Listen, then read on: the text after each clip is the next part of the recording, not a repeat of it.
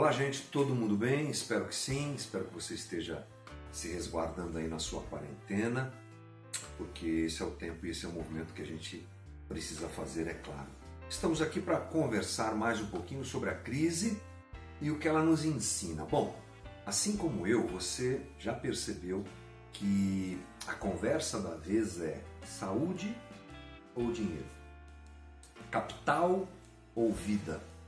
É, isso é o grande dilema. O nosso governo está dividido, os especialistas estão falando sobre isso. Por quê? Porque tem gente que acha que uh, se nós fizermos a quarentena que nós estamos fazendo, ou a maior parte da população me parece está fazendo, mais à frente a gente vai ter uma crise financeira muito grande que vai comprometer a, a vida, a qualidade de vida, a saúde das pessoas. Então, alguns dizem isso. Não adianta a gente fazer essa quarentena agora, porque lá na frente a conta que vai vir vai ser muito grande. Enquanto outros dizem não, vamos fazer a quarentena agora, rapidamente, o mais rápido possível, porque o que importa é vida. O primeiro grupo, que importa é o capital, o que importa é a economia. O segundo grupo diz não, o que importa são as vidas agora. A gente faz essa quarentena, guarda uh, a vida das pessoas, resguarda a saúde das pessoas e depois a gente recupera a economia.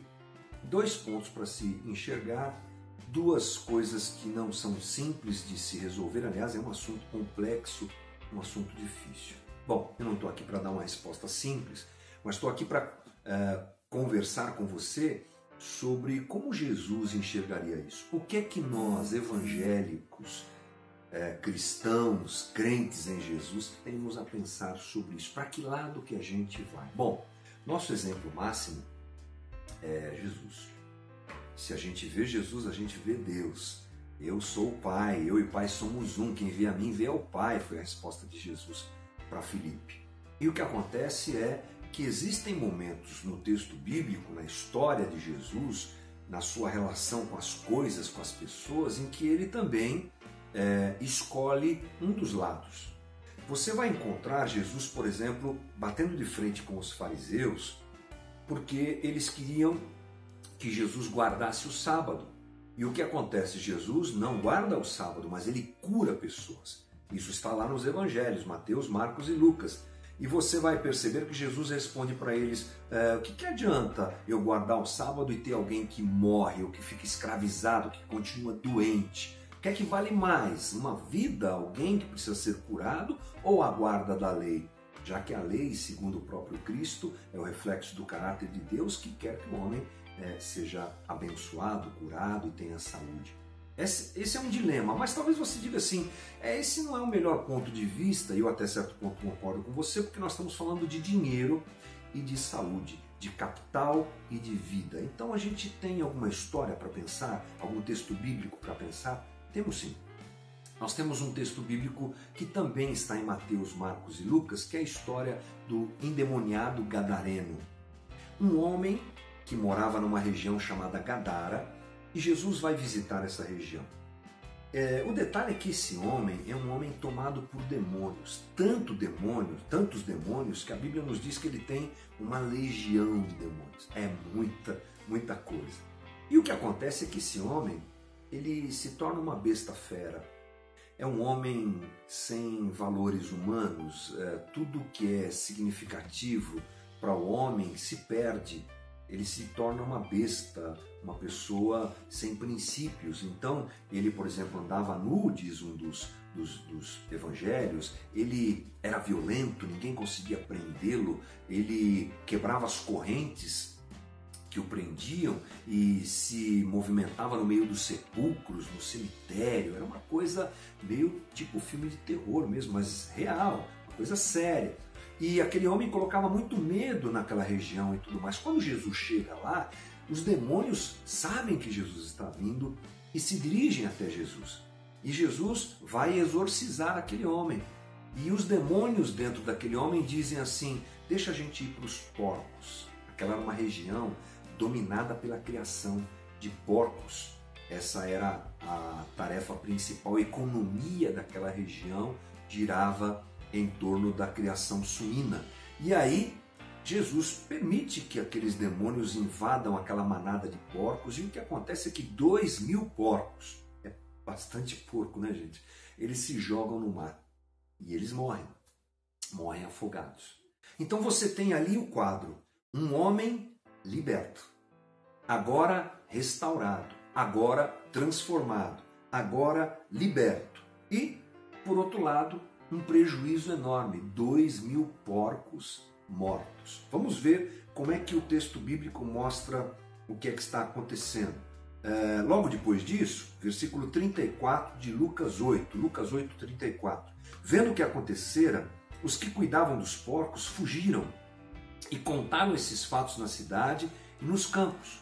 E o povo foi ver o que havia acontecido. Meu Deus, que loucura é essa, né? Quando se aproximaram de Jesus, viram que o homem de quem haviam saído os demônios estava assentado aos pés de Jesus, vestido e em perfeito juízo, e ficaram com medo.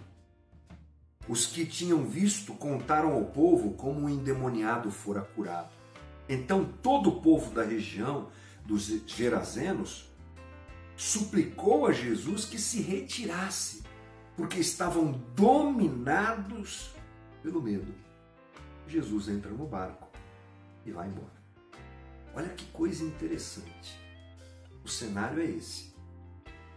Aqueles homens que criavam porcos agora estavam diante de um milagre vivo, de uma vida liberta, restaurado na sua condição emocional, psicológica, física, moral Ali estava um homem plenamente restaurado por Jesus.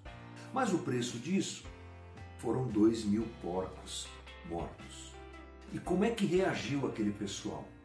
Ah, eles não gostaram. Diz o texto que eles ficaram dominados por medo. Que tipo de medo? Medo do que Jesus tinha feito e medo do que poderia acontecer. Já foi muito prejuízo para a gente. Já perdemos muito dinheiro. Não dá para a gente é, suportar qualquer outra coisa que esse Jesus possa fazer, então é melhor que ele vá embora. Eles não expressam nem um pouco de felicidade. O que toma conta deles é o medo, não é interessante? Diante da vista de uma vida preservada e do prejuízo, o que toma conta deles é o medo, o que é que vai acontecer. Não é muito parecido com o que a gente está, com o que nós estamos vivendo hoje. Diante da possibilidade de salvarmos gente, preservarmos gente, livrarmos gente dessa enfermidade e, consequentemente, da morte que ela vai gerar, ou que o caos no sistema público de saúde vai gerar, pensando no dinheiro. Mas aí a contrapartida do pensamento desse pessoal é: mas e depois? Como é que a gente vai vencer essa crise? Então, a crise a gente vence com solidariedade. Então a gente parte do seguinte princípio: o que a gente tem que valorizar agora é a vida das pessoas. Não há dúvida nenhuma. O que é que vale mais? A economia do nosso país ou gente salva agora? A gente não tem muito essa percepção porque nós estamos falando de números, né? Ah, quantos mortos? 77. Hoje eu vi agora as manchetes: 77 mortos. Quem são? Não sei. Até quando um dos nossos amigos familiares fizerem parte dessa estatística. Aí talvez o coração da gente sinta. Quando é distante, não tem problema. Só quando a coisa chega até a gente que a gente sente a dor de perder aquele que a gente ama. Uh, eu gosto do Clóvis Barros Filho, um filósofo contemporâneo, tem muitas coisas dele na internet, eu gosto dele. E ele tem uma história linda da, do momento que a sua filha ela é tomada por uma enfermidade que não tem cura, uma coisa muito séria, e ele está no hospital com aquela menina, uma menina, se não me engano, de 12 anos ou alguma coisa do tipo, e ele faz uma oração a Deus. Ele nem sabe direito o que ele está fazendo, ele mesmo conta isso no, no relato dele. E ele diz assim: Deus, tira dela essa enfermidade e põe em mim, coloca em mim. Aliás, coloca, coloque dez vezes mais em mim, mas livre-a. É assim que a dor chega até a gente. Quando a gente sente dor, a gente fica igual. Já dizia Cazuza, né? todo mundo é parecido quando sente dor. É, acho que é Cazuza, não tenho certeza, mas segue a vida. Quando a gente sente dor, ela chega até a gente, a gente fica igual. Igual a quem? Igual ao outro que está sentindo dor. Hoje não tanto, porque são 77 que estão doentes. Então, o nosso chamado a cristãos que somos é a preservação da vida a todo custo. Mas aí vem aquele contraponto e a crise. A gente vai vencer com solidariedade. A gente vai passar a crise com solidariedade. Aliás, já estamos vivendo isso. Vou falar da experiência da nossa pequena comunidade ali em Guarulhos. A gente já está se mobilizando porque tem gente que já está desempregada, profissionais liberais, autônomos, nós temos muitos artistas na casa que estão sem emprego, gente que mexe com beleza, cabeleireiros, pessoal que faz manicure. Como é que esse pessoal está vivendo? Está difícil, já está difícil e a gente já está uh, se mobilizando, a comunidade já está se mobilizando, nós já estamos abraçando os necessitados com solidariedade. Se a gente abraçar a vida como prioridade e abraçar o outro com solidariedade, a gente passa por isso. Se a dor do outro for a nossa, a gente passa por isso. Se a gente puder dividir o pão com o outro, mais à frente a gente passa por isso. Estava conversando com uma pessoa ontem que tem a difícil tarefa de reestruturar a empresa onde ela trabalha, uma pessoa que tem essa é, incumbência diante dessa crise. E o caminho que ele escolheu foi: vamos manter os empregos vamos diminuir o salário, todo mundo vai ganhar menos, os sócios vão ganhar menos, mas vamos dividir o bolo e não vamos colocar ninguém para correr. E uma das respostas que ele teve dos funcionários foi: Puxa, muito obrigado. Muito obrigado, porque assim a gente pode passar por essa crise. É isso. O crente abraça a vida e, em solidariedade, vence qualquer dificuldade que a crise futura possa trazer. Essa é a minha perspectiva, baseada no texto bíblico não é? E eu espero que sirva para a tua reflexão e para o teu pensamento sobre isso. Deus nos abençoe. Valeu.